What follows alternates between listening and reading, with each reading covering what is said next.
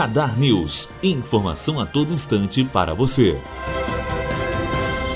Após ser hostilizado, Temer diz que o país precisa tomar critérios de educação cívica. O presidente visitou o local onde um prédio desabou na capital paulista nesta terça-feira e foi alvo de vaias, xingamentos e objetos arremessados. Ele disse, no entanto, que não se incomodou com a manifestação. Matheus Azevedo, aluno do primeiro ano de jornalismo, direto para a rádio Unifoa, formando para a vida.